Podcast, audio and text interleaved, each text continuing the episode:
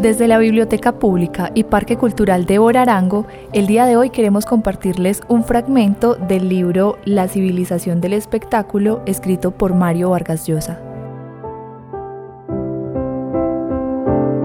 Queríamos acabar con las élites, que nos repugnaban moralmente por el retintín privilegiado, despectivo y discriminatorio con que su solo nombre resonaba ante nuestros ideales igualitaristas y a lo largo del tiempo, desde distintas trincheras, fuimos impugnando y deshaciendo a ese cuerpo exclusivo de pedantes que se creían superiores y se jactaban de monopolizar el saber, los valores morales, la elegancia espiritual y el buen gusto.